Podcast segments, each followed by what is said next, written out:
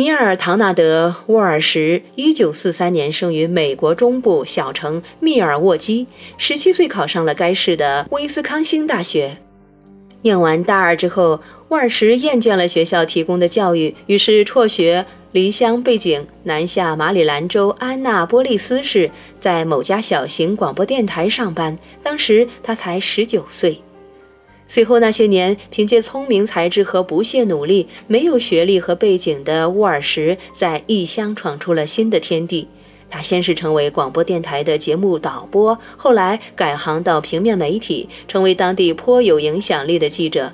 但他没有眷恋日趋安稳的工作，几年后毅然再次改行，到美国最大的公立学校系统担任公共信息官员。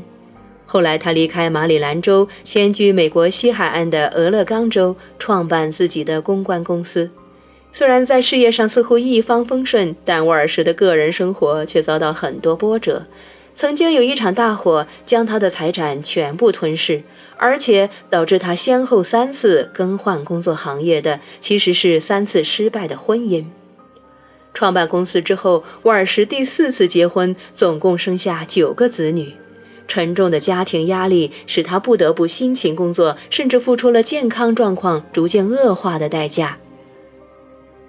到俄勒冈州的最初几年，沃尔什过着典型的美国中产阶级生活，拥有温暖的家庭和不菲的收入。然而，命运似乎总在和沃尔什开玩笑。就在他生意渐有起色的时候，他出了严重的车祸，差点死于非命。脖子骨折的他大难不死，但花了整整一年时间才康复。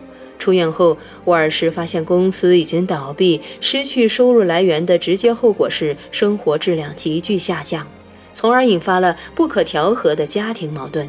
这次沃尔什面对的不仅仅是第四次失败的婚姻，还有严重的生活问题。搬出曾经的家之后，不到几个月，年过四十岁的他身无分文，只能在俄勒冈州的杰克逊温泉公园露宿，依靠捡易拉罐换来的钱和好心路人的施舍过日子。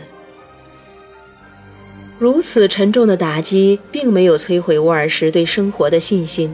他振作起来，戏剧性的在某个广播电台找到了兼职，重新走上了年轻时走过的道路。靠着自己的能力和勤奋的态度，他很快转为正式员工，最终成为该电台的节目主持人。他曾见过底层的生活，他曾餐风露宿，但现在他似乎又走在人生的正途。然而，沃尔什再次感到生活的空虚。一九九二年春天，他陷入了深深的绝望，不知道自己何以会遭遇那么多的挫折和痛苦。那年二月某日，沃尔什午夜梦回，给神写了一封信：“我的人生为什么如此失败？”他用圆珠笔在黄色便笺纸上愤怒地写道。后来的事情众所皆知，这封质疑的信得到了神圣的回答。根据沃尔什自己的说法，他听到一个温柔而和蔼、温暖而充满爱意的声音，回答了这个和其他的问题。他感到震惊而又豁达贯通，匆匆把答案写在纸上。他的提问持续了三年。一九九五年，他把部分抄录下来的答案父子，就是这本备受欢迎的《与神对话》。对于尼尔·唐纳德·沃尔什这种说法，深信不疑者有之，耻之为骗子者亦有之。但所有看过这本书的人，无不为他的睿智而折服，为他的爱心而感动，为他的幽默而微笑。那么，《与神对话》到底是本什么样的书呢？虽然书名带有很浓郁的宗教色彩，与神对话却不属于任何传统宗教，而是博采众多宗教和哲学流派所长，兼收自然科学的成果，提出一个完整的思想体系。比如书中对宇宙起源的解释，便完美的融合了现代物理学的宇宙大爆炸理论和《道德经》中“道生一，一生二，二生三，三生万物”的观点。书中的神认为感觉比知识更加可靠。日内瓦哲学家卢梭也曾提出类似的观点。神指出，灵魂的最终目的是达到神的境界。我们能够在古印度的博迦梵歌中看到同类的观点。神说，现实是意志创造的表象。稍微有哲学常识的人都知道，叔本华的成名作是作为意志和表象的世界。神提出万物皆神的观点，印度教和斯宾诺莎也有与此一致的看法。但与神对话最吸引人的地方，或者说最了不起之处，在于他用通俗优美的语言提供了全新的世界观和人生观。当今社会的物质生活虽然极其丰富，但现代人并不比古代人更加快乐，或者说，现代的富人往往未必比穷人更加快乐。对此，心理学、社会学乃至脑神经科学都提出了很多解释，但是他们都没有神说的透彻明白。神说：“世界上的钱不够多，时间不够多。”爱情不够多，食物、水和同情不够多，总之，好东西统统不够多。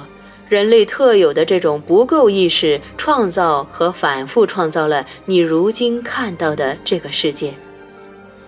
与神对话不仅提供可行的建议，让读者消弭这种有害的消费主义意识，还一针见血地指出现代人的愤怒、忧愁与怨憎的来源。过度的个体主义造成的受害者心态，在当代社会，尤其是在西方发达国家，个人主义的发展使得个体和社会处在对立的两端。许多人自然而然地将个人的不幸归咎于社会和政府，面对世界的不完美，往往只顾怨天尤人。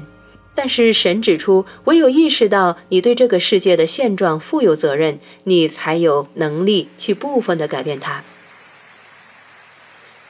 神是这样说的：“世界以目前的方式存在，是因为你们选择了让它这样。你们可以选择在明日结束砍伐你们的雨林，你们可以选择不再消耗笼罩你们的星球的保护层，你们可以选择中断对地球精妙生态系统的持续攻击。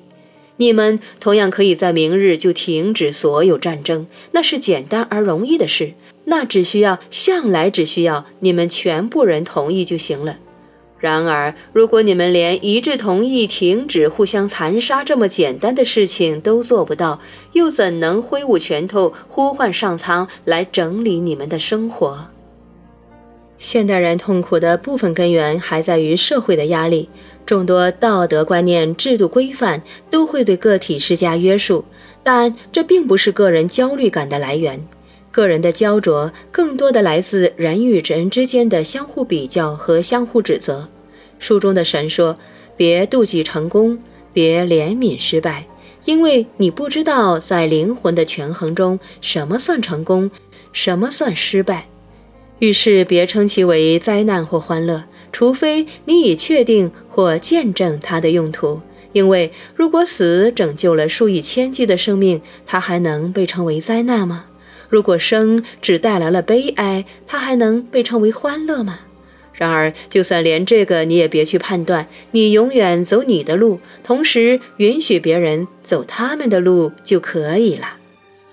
由于这套书精彩的内容实在是太多，这里就不多摘录了。总而言之，《与神对话》三部曲的第一卷处理的是人生观问题，第二卷应对的是世界观问题。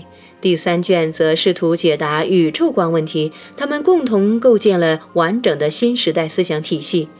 这个思想体系可以概括为如下三个要点：一、我们所有人是一体；二、一切皆已足够；三、没有我们必须做的事情。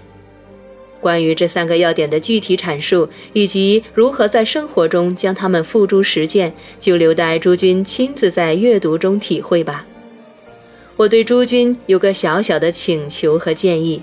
尼尔·唐纳德·沃尔什宣称这套书是他和神的对话。我知道这个说法引起了许多人的反感，他们因而带着抵触去看这部作品。我请求你们暂时忽略这个问题，抱着开放的心态去阅读。如果你们实在纠结于沃尔什与神的对话是否真的存在，我建议你们把这个说法当成小说的情节。毕竟，在小说里，比这更让人难以置信的说法多的是。读完这套书以后，你们将会明白，作者是能够自圆其说的。读书其实也是讲缘分的，正如沃尔什反复强调的，这部作品只会在完美的时间，以完美的方式出现在你们的生活里。假如感到读不进去，无妨暂时放下。或许在别的时间，会有别的心境，能够让你们接受这种全新的宇宙观、世界观和人生观。我衷心祝福那样的时间和心境早点到来，因为我知道，真正的读完这套书以后，你们将会像我一样，时刻生活在爱、欢乐和感恩里。李继红，二零一四年三月二十九日。